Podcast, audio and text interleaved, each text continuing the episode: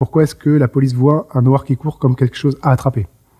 Quel type de, de, de, représentation? Ils ont du corps noir Et vous savez qu'il y a beaucoup d'études aux États-Unis où des policiers ont tiré dans le dos d'hommes noirs et ont été acquittés pour légitime défense. C'est bizarre quand même de faire légitime défense sur quelqu'un qui court. Je vous présente Geoffroy de la Gagnerie, philosophe et sociologue radicalement de gauche, et pour qui la gauche ne peut être que radicale. Alors moi je pense qu'il n'y a pas de gauche radicale, il n'y a qu'une seule gauche qui ne peut être que la gauche réelle, c'est-à-dire forte. Euh, on peut pas être trop pour la justice, trop pour l'égalité, euh, trop pour la liberté, ça n'a pas de sens. Il peut pas y avoir de gauche radicale. La gauche, ou elle est entièrement pour ça, ou elle est pas de gauche. Qui milite contre les violences policières et le racisme aux côtés d'Asset Traoré, et que j'ai découvert dans une émission diffusée sur YouTube en 2019. J'ai regardé cette longue vidéo d'une heure et demie sans m'ennuyer une seule seconde, car je trouve ça assez fascinant, de tomber sur quelqu'un qui se situe aux antipodes de ce que l'on pense, sur absolument tous les sujets, et qui en plus possède le rire le plus éclaté de tous les temps.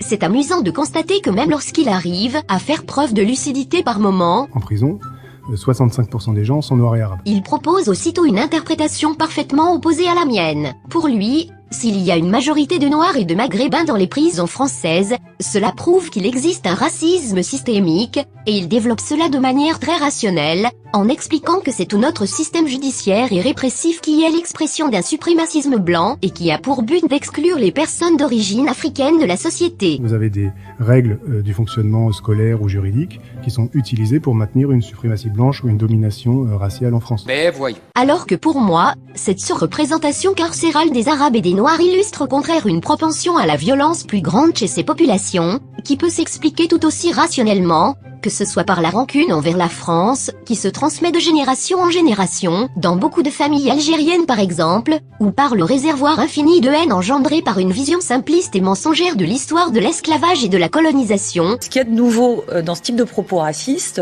c'est l'évocation de la euh, de l'esclavagisme, la traite négrière, euh, et ça met en exergue, en exergue la traite euh, négrière euh, arabo-musulmane. Effectivement, on n'en parlait pas puisque euh, dans les livres d'histoire, notamment, c'est un phénomène qui est un petit peu, euh, qui passe un petit peu euh, de côté. mais également plus scientifiquement, par le taux de testostérone en moyenne plus élevé, ou encore par la culture islamique et même tribale, qui a favorisé les individus les plus brutaux au fil des siècles et qui a fini par imprimer ses caractéristiques dans les gènes, à travers un processus de sélection naturelle. Comme toutes les autres espèces du monde vivant, nous sommes un poème en écriture permanente. Premièrement, ces exemples d'adaptation à la nourriture montrent que les préférences culinaires d'un peuple vont influencer directement sur son génome. Or, nous transmettons à nos descendants ces préférences alimentaires, ainsi que des savoir-faire, des traditions et une culture. Ce qui est extrêmement intéressant, c'est que ces deux types différents d'hérédité, la culture et les gènes, s'influencent en fait mutuellement. Notre culture a une influence sur nos gènes.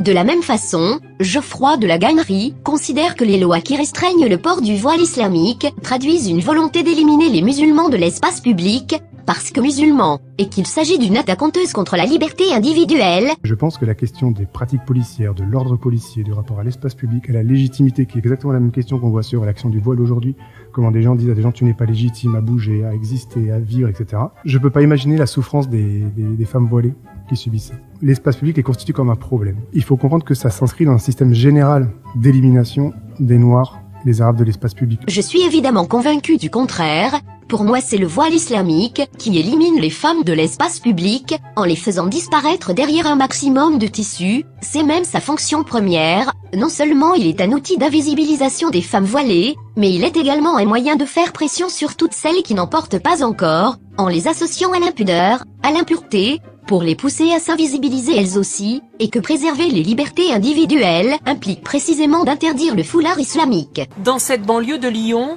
des femmes semblent s'être résignées. Comme cette assistante maternelle qui fait tout pour ne pas se faire remarquer. On met des vêtements sombres, des pantalons, pas de jupe, pas de maquillage euh, déplacé, de rouge à lèvres rouge, c'est pas possible. Voilà, on s'efface, on essaie de s'effacer, qu'on a peur. Il affirme que les lois contre le voile sont des reliquats de l'époque coloniale. Moi j'affirme que c'est au contraire le voile islamique qui colonise la rue, pour en exclure petit à petit ceux qui ne veulent pas se soumettre à l'islam. Pour lui, la menace ne peut venir que de l'État, que d'en haut, alors que moi je sais que le totalitarisme peut aussi avancer horizontalement, par la démographie, Et cette différence de perception est certainement due au fait qu'on n'a pas grandi dans les mêmes quartiers. L'important, c'est de comprendre qu'une société, elle se réduit à l'ensemble des gens qui la composent. Moi, ma théorie à moi, c'est que nous sommes des, petits territoires chacun d'entre nous, déjà à la base. Nous sommes presque chacun une petite euh, souveraineté. Et de ce point de vue-là, moi, je pense que déjà, d'un point de vue théorie réaliste du monde, euh, toute abstraction euh, généralisante et dénuée de sens. Une société, ça n'existe pas. Pour Geoffroy, il ne peut pas y avoir d'islamisation de la société, puisqu'il n'existe pas de société, uniquement des individus, donc à ses yeux quand on combat le voile ou le burkini, on ne s'en prend pas à un phénomène de société, à l'islamisation, mais à des individus, à des musulmans, ce qui pour lui est une monstruosité, parce que l'enfance dorée de Monsieur de la Gagnerie ne lui permet évidemment pas de comprendre toutes les monstruosités induites par la présence d'une communauté qui impose sa loi aux individus différents d'elle, qui construit sa propre société à l'intérieur de la société. Et c'est la même chose pour tout le reste, selon Geoffroy de la Gagnerie, être de gauche n'a pas besoin de se justifier intellectuellement, car c'est la réaction normale, saine et instinctive de tout être humain doué de sensibilité face à l'injustice du monde. Il faut jamais s'expliquer d'être de gauche. Je dis qu'il suffit de vivre dans le monde, et que comme nous vivons dans le monde, nous héritons de tout le monde et nous héritons euh, le fait de voir des clochards dans la rue, de voir euh, la Palestine occupée, euh, de voir euh, euh, l'expropriation de, de l'Afrique, de voir euh, les conditions de travail, de voir euh, la domination masculine, de voir l'homophobie, etc. C'est des choses qui sont patentes, qui sont visibles, qui sont objectives. Et donc le simple fait d'être au monde euh, produit le fait de, de vouloir transformer le monde et ça s'appelle la gauche. Et donc j'ai beaucoup dit que pour moi la gauche c'est comme l'amour, c'est inexplicable. C'est- un sentiment premier, c'est quelque chose qui vous prend comme ça et qui est tout à fait normal. Encore une fois, je peux le rejoindre sur le constat, mais je n'en tire pas du tout la même conclusion. Selon moi, être de gauche est effectivement quelque chose d'instinctif, c'est une pulsion, et c'est justement la raison pour laquelle il faut s'en méfier, c'est à mes yeux un argument en défaveur de l'engagement à gauche, plutôt qu'en sa faveur. Pour moi la gauche c'est ce que Nietzsche décrivait comme la morale du troupeau, c'est-à-dire ce cri d'impatience de l'altruisme, cette haine mortelle contre toute souffrance, et cette incapacité à rester spectateur lorsque l'on souffre. C'est la tyrannie de l'émotion brute, qui finira par vouloir tout abattre, tout aplatir, au nom de l'égalité. C'est pourquoi à mes yeux, la noblesse n'est pas dans l'indignation morale spontanée, ce penchant naturel, mais au contraire dans le combat contre soi-même, dans la retenue, car la civilisation, c'est se retenir, c'est la dureté des sentiments, la verticalité, en un mot c'est la droite. Il faut cependant reconnaître ceci à Geoffroy de la Gagnerie, il ne fait pas partie de la gauche bien pensante traditionnelle, au discours lénifiant et hypocrite, qui affirme agir pour le bien de tous.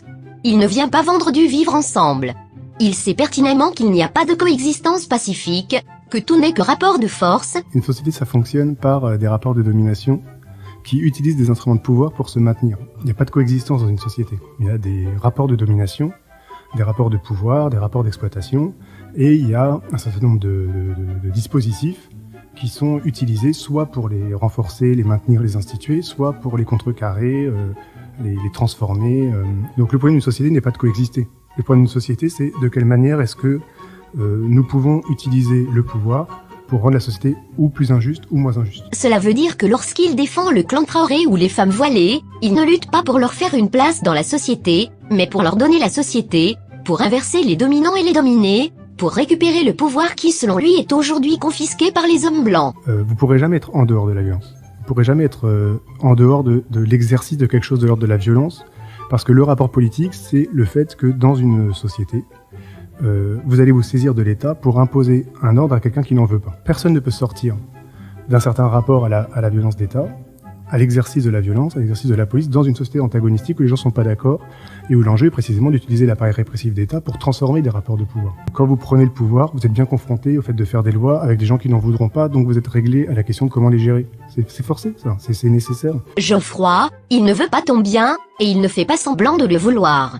Son ambition c'est de créer des fractures, et pour ça il n'hésite pas à exploser des concepts populaires, y compris des concepts qui sont chers à la gauche. Les termes de peuple, de volonté générale, de démocratie et de république, en fait, finalement, ce sont les armes de l'adversaire qu'il a instillées aux dominés euh, pour que ces derniers s'aliènent eux-mêmes. Oui. Est-ce que vous pourriez expliquer un petit peu euh, à quoi vous pensez quand vous dites ça? Euh, nous luttons de manière mythologique quand nous luttons. Parce que quand nous luttons dans la rue en disant mais nous sommes, euh, nous voulons de la démocratie par exemple, on se bat contre le, les mythologies euh, des dominants disent nous sommes, nous représentons le peuple, en invoquant d'autres mythologies, c'est nous le peuple. Et en fait, c'est mythologie contre mythologie. Et on peut pas fonder une transformation de l'ordre social efficace si tout le monde s'envoie des mythes. Il faudra un moment quand même dire la vérité, ce qu'on veut, etc. En fait, l'idée du livre, c'est de dire qu'il faut sortir de l'idée démocratique et que c'est la condition de la production d'une gauche puissante aujourd'hui. Au départ, je voulais faire une longue vidéo analytique sur ce sociologue, qui prétend porter un regard lucide et réaliste sur le monde, contre ce qu'il appelle les mythologies politiques, une vidéo dans laquelle je voulais démontrer, point par point, que lui aussi est soumis à ses propres biais, à sa propre mythologie. Vous choisirez telle ou telle vérité, entre guillemets, non pas parce qu'elle est plus vraie qu'une autre, mais parce qu'elle vous plaît. Nous déclarons aimer la vérité, disait Bacon, le même. En réalité, nous déclarons vrai les idées que nous aimons.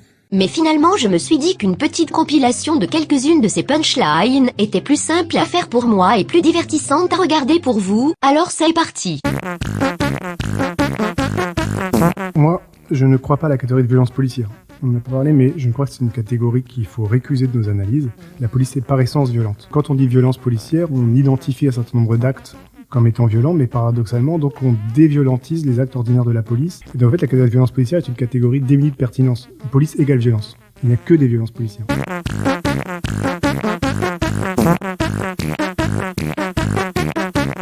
Le fait politique, c'est la pluralité.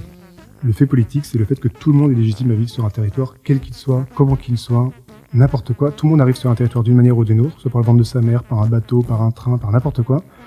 Et de ce point de tout le monde est légitime à vivre sur un territoire, comment qu'il veuille s'habiller, quoi qu'il fasse, etc.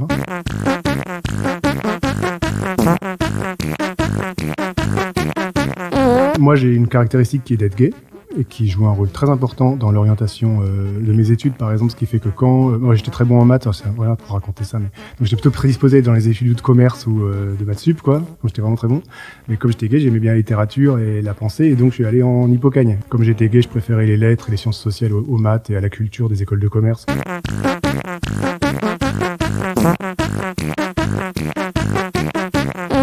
Dans les années 70, il y a eu un groupe qui est autour de Simone de Beauvoir, qui s'appelle le groupe de libération des femmes, je ne me souviens plus vraiment du titre, qui faisait des manifestations euh, assez hallucinantes euh, dans les cours d'assises. Des femmes portaient plainte pour euh, viol. Elles étaient, c'était au moment où il y avait le grand débat sur la reconnaissance du viol, donc elles étaient évidemment favorables à la reconnaissance du viol et au fait que les femmes portent plainte pour viol, mais ensuite les victimes elles-mêmes hein, venaient dans les cours d'assises demander la libération des violeurs et se battre contre le en disant pas en notre nom, pas en notre nom, c'est pas la mise en prison de Gérard ou de Jean-Marc qui changera la question de la domination masculine, de la complicité de l'État par rapport à ça, de l'absence de politique d'égalité entre les sexes, etc. Et je pense que ça, c'est très beau de savoir qu'il y a eu un mouvement féministe non punitif.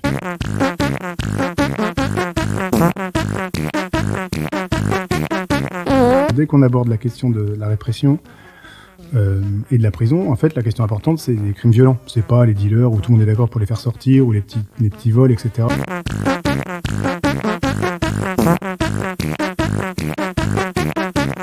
Si jamais vous avez des gens qui tuent d'autres gens dans les fractions précarisées des milieux populaires, les punir n'empêche pas que des meurtres vont se reproduire. Ce qui empêchera que les meurtres se reproduisent, c'est si vous donnez des politiques de logement, si vous donnez des politiques de, redistribution, si vous changez les conditions de vie des gens, alors effectivement, vous allez diminuer le niveau de meurtre dans une société. Mais ça veut dire que vous luttez pas contre le meurtre en mettant des gens en prison.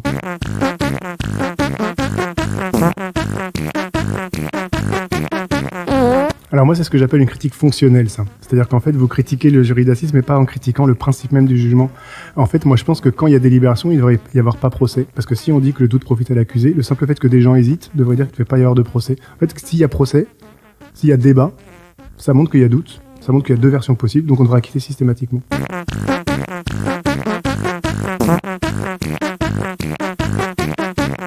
On a fait donc ce livre, Le combat à la main, qui est une forme de de volonté d'essayer de, de, penser la société française, les forces sociales, à partir de la problématique de la mort d'Adama Traoré. Donc, qu'est-ce que c'est que la police? Qu'est-ce que c'est que l'État? Qu'est-ce que c'est que le droit, etc. À partir de la problématique de la mise à mort régulière des garçons noirs et arabes par la police.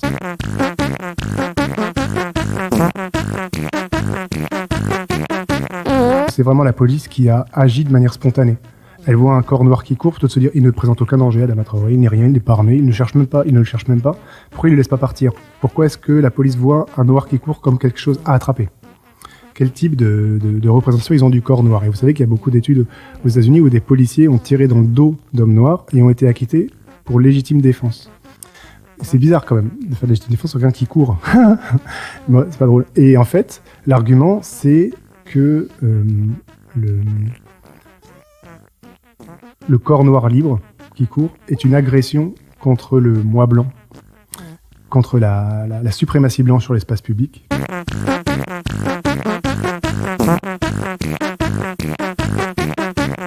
Donc moi, je n'appelle jamais à la condamnation des gendarmes ou des policiers. Je ne pense pas qu'on règle un problème euh, sociopolitique par la mise en examen de trois gendarmes ou par la mise en prison de trois gendarmes. Euh, je pense qu'on sauve beaucoup plus facilement Adama Traoré si on interdit les contrôles d'identité, si on interdit à la police de courir après quelqu'un qui court.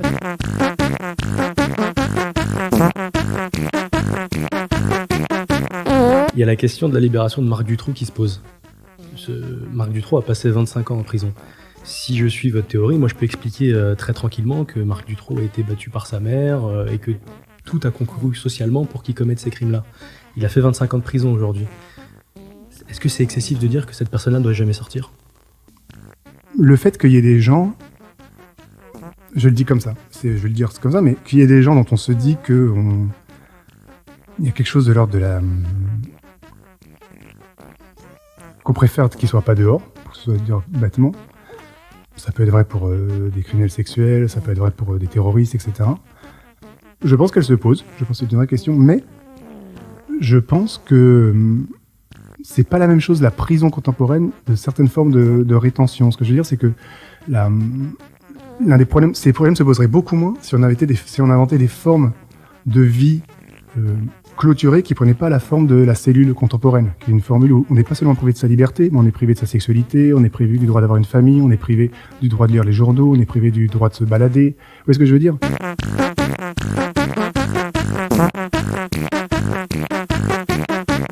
En fait, moi, je suis contre l'idée de répression. En vérité, la- l'effet central, pour le dire clairement, c'est que dans juger, l'idée, c'est de dire que les illégalismes ne viennent pas au monde de manière spontanée, mais sont très très majoritairement produits, euh, pas très majoritairement, euh, totalement produits par des logiques de détermination sociale.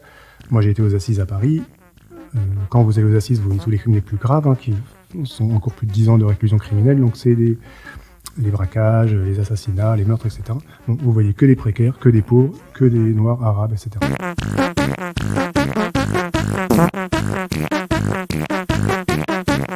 Moi, je suis pour. euh, en fait, moi, je suis pour euh, l'abolition de la scène judiciaire telle qu'on la connaît. Je pense pas que la problématique de la sanction euh, individualisée soit une réponse rationnelle à la connaissance sociologique des déterminations sociales. Qu'est-ce qui fait que cette personne m'a agressé, Qu'est-ce qui fait que cette personne m'a volé?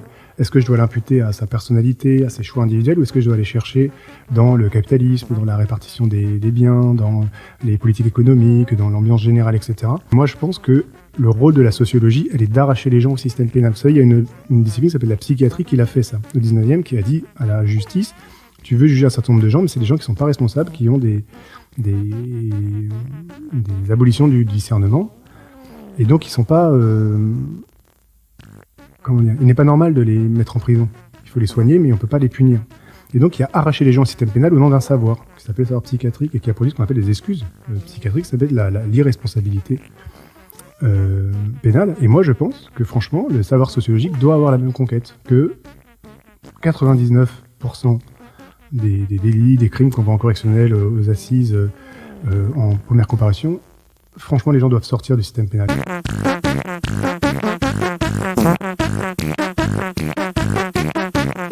Est-ce qu'on a, est-ce n'a pas du mal à s'imaginer en, France qu'une Française puisse porter le voile? C'est peut-être ça en fait. Le, fait que finalement une femme qui porte le voile, elle est perçue comme euh, quelque chose finalement d'étrangère ou d'allogène de base. Oui, mais la France n'existe pas. Il faut que les gens comprennent que la France n'existe pas. Moi, je suis pour l'abolition du mot France.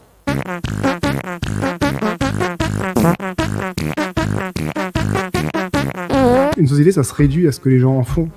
C'est un territoire, c'est des papiers, point. C'est rien d'autre.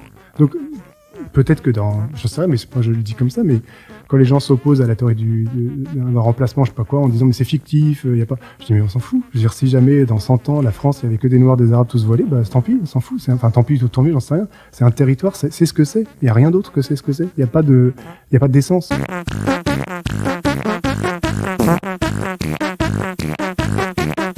Ce Ce que Geoffroy oublie de dire, ou pire, ce dont Geoffroy n'a peut-être pas conscience, c'est que dans une France entièrement africanisée et islamisée, un penseur comme lui ne pourrait pas exister.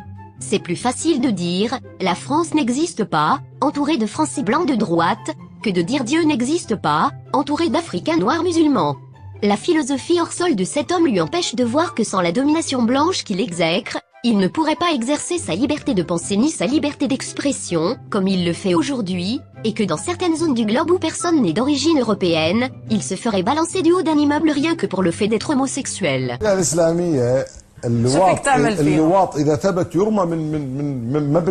La sacralisation de l'individu n'est pas un concept universel, qui surgit spontanément à n'importe quel endroit et à n'importe quel moment, c'est une invention de la civilisation occidentale, mais vouloir rester occidental, pour Geoffroy, c'est déjà de l'essentialisme, c'est déjà du racisme. Une autre possibilité, c'est que tout le délire de Geoffroy soit d'origine freudienne, c'est-à-dire à chercher dans les fantasmes sexuels. Peut-être que Geoffroy ne supporte pas d'être né dans une classe dominante blanche et bourgeoise, car son truc à lui c'est plutôt la soumission, et que son rêve intime est d'inverser le rapport de domination pour se faire retourner par des Noirs et des Arabes. Je ne sais pas si vous saviez, mais Geoffroy est l'enfant de Jean-François Daniel de la Gagnerie, ingénieur diplômé de l'École nationale supérieure de l'aéronautique et de l'espace, appartenant à la bourgeoisie du Limousin, et d'Agnès de Goïs de Mézrac, issue d'une ancienne famille de la noblesse du Vivarais. Il ne faut donc pas lui en vouloir pour la violence et pour l'incohérence de ses réflexions, car il est lui-même le fruit du déterminisme social, concept de gauche auquel il tient et dont on ne peut que saluer la pertinence. D'un point de vue psychologique, Geoffroy est un cas d'école, un grand classique. Tout son engagement aux côtés de ce qu'il appelle les racisés, toute sa détermination à combattre ce qu'il considère comme un privilège blanc, tout cela découle directement de sa propre jeunesse ultra privilégiée, qu'il estime ne pas avoir mérité, et pour laquelle il éprouve une forte culpabilité, qui le pousse à dire ce qu'il dit aujourd'hui. Chacune de ces analyses, la moindre de ses inclinations mentales, est directement conditionnée par le fait qu'il a grandi dans le 16e arrondissement, dans de grands appartements remplis de livres et de confort. C'est pour cette raison qu'il s'efforce aujourd'hui de compenser la chance qu'il a eue, en cherchant à détruire le monde qui lui a donné naissance, et qui lui a permis d'acquérir sa finesse d'esprit. Sans vouloir être plus marxiste que les marxistes, c'est bien parce que Geoffroy vient d'une famille riche qu'il est devenu un ennemi objectif de tous les jeunes Français prolo blancs, qui eux sont forcés de survivre au milieu des territoires musulmans et africains de France. Cette vidéo est maintenant terminée, et comme je n'ai pas la même origine sociale que Geoffroy de la Gagnerie, je vous laisse mes liens Tipeee et Paypal en description, pour ceux qui veulent et qui peuvent soutenir la chaîne, merci d'avance pour vos abonnements, vos partages et vos pouces en l'air, et surtout n'oubliez pas, tout ne fait que commencer.